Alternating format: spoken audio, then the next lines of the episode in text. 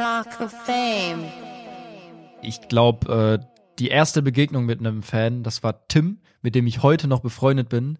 Geil. Das war wirklich nach drei Monaten, wo ich, wo ich Videos gemacht habe, Mhm. wo das so ein bisschen polarisiert ist. Da hatte ich ein paar Abonnenten dann auf TikTok. Und da kam wirklich in Dortmund, äh, war ich da auf einem Date tatsächlich damals. Oh nein. Bin aus meinem Auto, nee, nee, da war ich noch alleine, also ich bin aus meinem Auto gestiegen, wollte hinlaufen. Auf einmal kam jemand zu mir und meinte, ey, also Tim kam zu mir und meinte, ey, Finn, dich kenne ich doch von TikTok, können wir ein Bild machen? Und das war der Moment, wo ich wirklich fast einen Nervenzusammenbruch bekommen habe.